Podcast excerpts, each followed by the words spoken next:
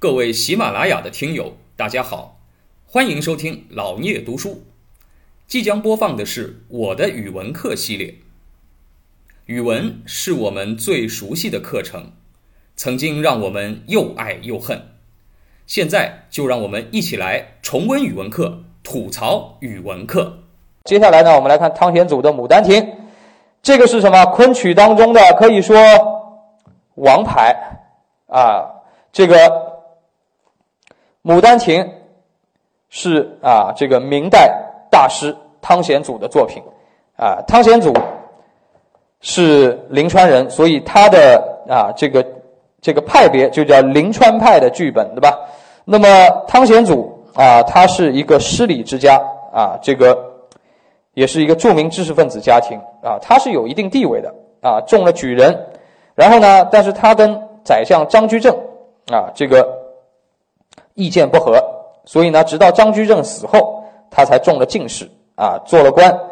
但是呢，他也啊这个在政治当中受到了一些压抑，哎，于是呢，在最后辞官回乡。辞官回乡以后，主要从事戏曲的创作啊，于是我们才能看到这么好的剧本。原来姹紫嫣红开遍，似这般都付与断井残垣。良辰美景奈何天，赏心乐事谁家院？啊，这个写的非常的美啊。那么，《牡丹亭》讲的是一个什么故事呢？啊，它讲的是这个南宋啊，这个太守叫杜宝啊，他请了一个腐儒陈最良教女儿啊，一个迂腐的知识分子教女儿杜丽娘读书。丽娘呢，哎，她读书的时候呢，呃，这个没有遵循老师的想法，她读了《诗经》，《诗经》当中有很多情歌，我们以前讲过啊，“关关雎鸠，在河之洲”，对吧？哎，啊，叫萌动了春心啊，实际上就是青春期嘛，人家小孩读书嘛，这个看到爱情题材的，呃，当然会有啊一些啊这样的一些朦胧的启启示，对吧？那么在游园赏春的时候，哎，碰见了啊，这个梦见了书生柳梦梅，哎，那么与梦中的这个柳梦梅呢发生了相思，然后伤情而死。哎，结果这个梦是真的啊，这个当他死了以后，是被葬在牡丹亭旁边啊。三年以后呢，柳梦梅这个人呢去临安考考试，经过了杜丽娘的墓地。捡到了杜丽娘的画像，终日欣赏。哎，这个杜丽娘的这个幽灵啊，跟他相会，并得以还魂再生，私自结合。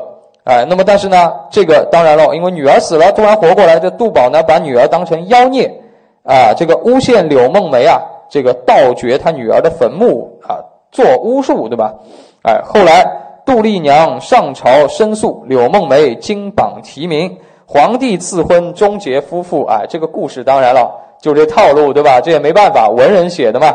哎，这个这一出呢，叫做《惊梦》啊，《游园惊梦》，这个大家经常听说过，对吧？这一出叫做《惊梦》，哎，所选的啊，所选的是什么呢？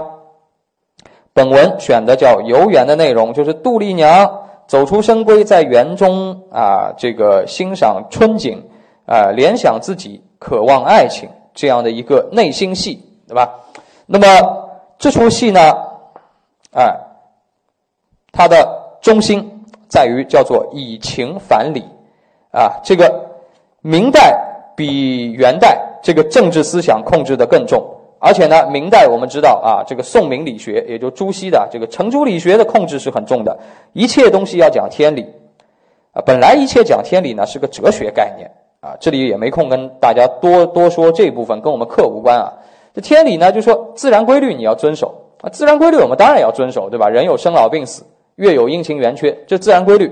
但是呢，天理被无限放大了，这个统治阶层啊，什么东西都说成天理，凡事就是他喜欢的就是天理。比如说父母之命，媒妁之言，他说啊，自古以来就这样，天理啊。比如说啊，这个君要臣死，臣不得不死。啊，他说这就是天理，没什么道理好讲。他是不跟你讲道理，拿天理来压抑你。所以呢，这个理学对于哎这个中华民族的压抑由此而体现。那么，哎，这个汤显祖写这个东西是为了什么呢？是他要跟理学的思想相对立。实际上，明朝末年有很多知识分子都反思理学的一些偏差。那么，他以这样一个爱情故事，一个离奇的爱情故事为切入点，叫做以情反理。就人类最重要的是什么？是人的情感，人的感性世界。啊，我们用这个感性世界完成了对世界的创造，对吧？哎，这个最重要的是情，而那些迂腐的天理，实际上是我们不应当遵守的，是可笑的。哎，那么，所以呢，他用一个以情反理来凸显啊这个杜丽娘的这样的一个形象。啊，这一出完全讲的是杜丽娘啊她的心理活动。那么这一折当中啊。这个杜丽娘和柳梦梅首次在梦中相见，然后由梦生情啊，这个出生入死，哎，那么讲的都是对爱情的这种礼赞，呃，故事啊，人死而复活是很离奇的，啊，但是呢，为什么这么离奇呢？一定要用一个离奇的故事让大家理解到爱情的万能，远超于你的那些天理，哎，那么在伟大的爱情面前。一切所谓的统治阶级手上的天理，都是狗屁，啊，这是汤显祖要传达的一个主题。那么，杜丽娘当然是这部戏的《牡丹亭》的主角儿。那么，她是什么呢？中国古代爱情文学啊，这个人物当中一个难得的典型形象。她是名门大家闺秀，对吧？啊，这个能够受到好的文化教育，哎，那么从小。像一只小鸟一样被关在笼子里，精神非常的抑郁啊。那么，在他青春期的时候啊，读了这个《诗经》，然后打开了他的心灵。在后花园的游览当中，他所以写的也是，哎，看起来不合理，但实际很合理。就是他没有碰到一个真实的陌生男人，因为他是一个大家闺秀，都不可能的。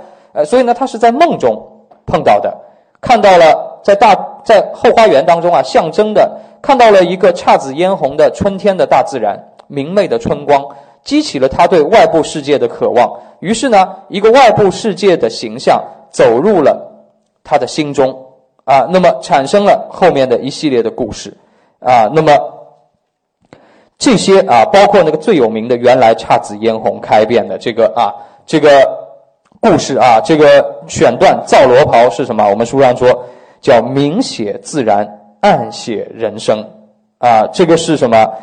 杜丽娘啊，看外面那么绚丽多彩、姹紫嫣红，但是呢，自己是一只笼中之鸟，不得自由，啊，所以产生了强烈的对比。在这当中啊，哎，有这个抒情诗的特啊，这个色彩。当然，汤显祖是一个中过进士的文人。啊，他的文学创作能力啊，当然又是一个更高的阶层，所以他写的这东西很有诗意。昆曲当中，《牡丹亭》毫无疑问是啊，这个非常非常占据重要地位的作品。直到今天，还有无数人在演绎《牡丹亭》这个故事。感谢您的聆听。如果您有任何问题想与主播交流，请在评论区留言。欢迎订阅本专辑，期待下集再见。